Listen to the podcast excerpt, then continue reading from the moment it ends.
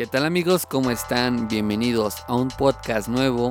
El día de hoy estoy bastante contento ya que tenemos un tema muy especial que yo creo que les va a ayudar mucho a todas las personas que quieran comenzar a crear contenido en el ámbito tecnológico. Debo aclarar que obviamente hay diferentes creadores que ocupan otros equipos ya que disponen de mayor o menor presupuesto para comprar equipos, pero este podcast va segmentado a todas las personas que quieren comenzar en este medio o también a las personas que quieran conocer un poco de los equipos que ocupo yo para realizar mi trabajo en internet.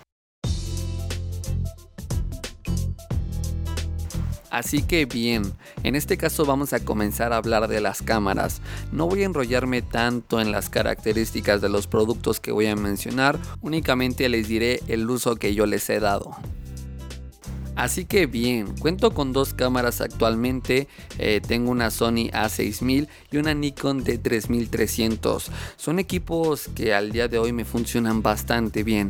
La Sony la ocupo eh, realmente para eventos, cubrir eventos, ya que el enfoque es bastante rápido y el detalle que nos da también es muy bueno. También para realizar algunos planos más abiertos de los teléfonos me sirve perfectamente. Y la verdad es que también he probado diferentes cámaras durante este tiempo en YouTube. De hecho, anterior a la Nikon tuve una Sony A3500 que funciona muy similar a esta Sony A6000. Pero bien, para serles honesto, creo que cometí un error al comprar esta cámara y no me di cuenta que no cuenta con entrada al jack de 3.5 para conectarle un micrófono. Que esto obviamente se puede solucionar y lo he hecho, sí, pero obviamente si quieres hacer vlogs tienes que estar gritando un poco. Eh, sí se puede conectar un micrófono que es directo de Sony, pero eh, si quieres comprar un Rode o en este caso otra marca de algún micrófono, no lo podrás hacer desafortunadamente. Pero bien, la verdad es que ahorita lo he ocupado para planos un poquito más abiertos eh, para los teléfonos, eh, eventos, me sirve bastante bien para algunas tomas. El estabilizador también funciona correctamente, así que realmente sí me he sentido cómodo con esta cámara, no les voy a mentir. Sin embargo, sí quiero hacer ahorita la inversión para comprar otro lente, ya que el que tiene no me gusta del todo. Obviamente es con el que viene la cámara por, por default, o en este caso cuando la compré en Best Buy. Pero si quisiera comprar otro lente para generar otros planos, tal vez un 35 milímetros o un 50 eh, milímetros, tengo que ir pensando, pero realmente para planos abiertos y eventos me va bastante bien. Bien, ahora hablemos de la cámara Nikon, la D3300, que prácticamente todo el contenido que está en el canal está realizado con, esa cámara al día de hoy. La ocupo muchísimo, ya tiene unos cuantos años conmigo, eh, por eso mismo hice la inversión de comprar otra cámara, ya que sé que en algún momento se nos va a ir esa cámara, esperemos que no, que, todavía tarde un, ratito en, en morir. Pero la verdad es que para planos de los teléfonos, eh, de algún blog, de alguna prueba de la cámara, está bastante, bastante bien.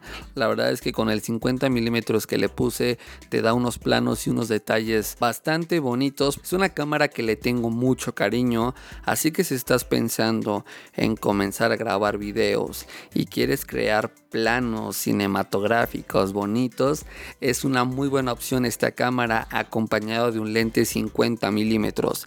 Así que pues nada es mi recomendación en el apartado de cámaras. Son los dos equipos que utilizo actualmente. Creo que me complementan bien para mi trabajo.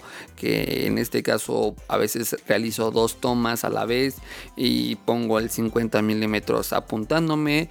Y como cámara de ayuda o externa ocupo la Sony ya para situaciones donde requiero el enfoque más veloz. Y ahora pasemos con el audio que de hecho está grabado con el Blue Yeti este podcast, el micrófono que ocupo actualmente para los videos. Y creo que este micrófono también ya le agarré mucho cariño, ya que por ejemplo ahorita de los podcasts me está funcionando correctamente, es una calidad de audio aceptable. Yo sé que ahorita ya hay otras opciones y realmente otros costos por, por diferentes micrófonos, pero si me piden alguna recomendación, yo al día de hoy digo que el Blue Yeti es una muy buena opción y la calidad del audio es bastante buena, ya que sus modos de grabación me permiten adaptarme a diferentes situaciones en las que me encuentre. Eh, creo que es un micrófono ya más profesional, así que yo sé que probablemente si estás comenzando se pueda salir un poco de tu presupuesto, pero si tienes en este caso el dinero, money, la plata, es una excelente opción que te va a rendir mucho tiempo.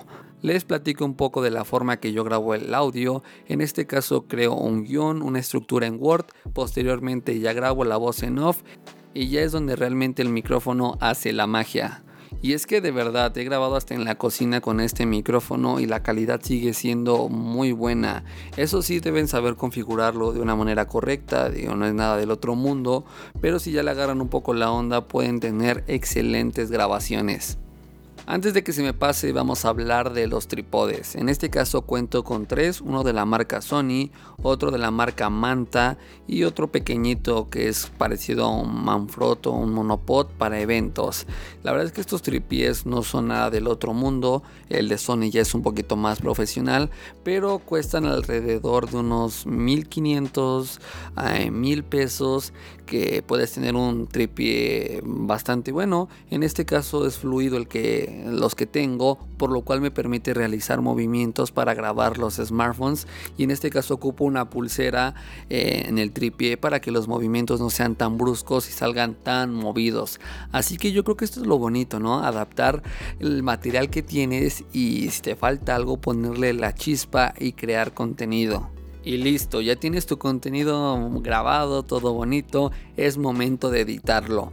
Eh, en este caso yo ocupo una Mac Air 2017 y es que sí, esta computadora tiene sus pros y sus contras.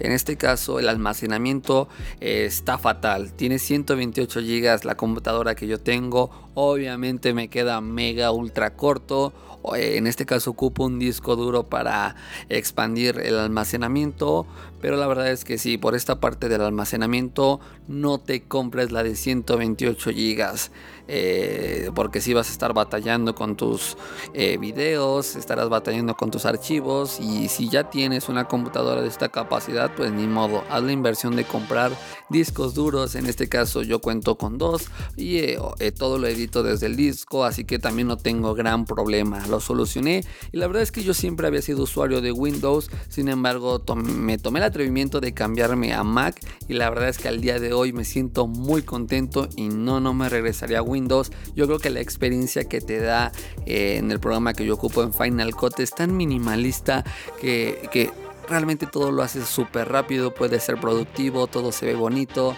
es bastante fluida la renderización, así que es una muy buena computadora para probar el sistema y ver si puedes realizar una inversión más grande para adquirir otra computadora de, Apple, ¿no?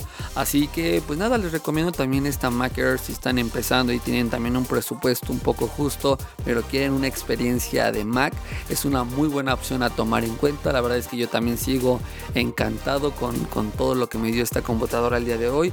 Creo que todavía la voy a tener un buen rato, así que pues nada, cuidarla y tenerla siempre lista para crear. Y pues sí, prácticamente todos estos productos son los principales para crear contenido. Eh, adicionalmente ocupo algunos reflectores, luces, lámparas. Eh, también ocupo los FreeBots 3 de Huawei para editar el contenido con mayor detalle. Pero para serles muy honesto, este es el contenido y productos esenciales para crear contenido en mi caso. Así que pues nada, muchísimas gracias por escuchar este podcast. Les recuerdo, estos productos son los yo ocupo. Sé que otros creadores tienen a lo mejor otra cámara, tienen algún otro equipo adicional para crear sus contenidos, pero esto es lo que yo ocupo para crear eh, mi, mi, contenido. Así que pues nada, no olviden seguirnos en todas nuestras redes sociales. En Facebook estamos como mi Android, en Instagram estoy como Alexander-20 Vargas y obviamente en YouTube como mi Android. Y no olviden checar todo el contenido que ya tenemos en el podcast y en el canal de YouTube. Muchísimas gracias por escucharnos. Esto ha sido todo por mi parte. Yo me despido. Hasta luego. Música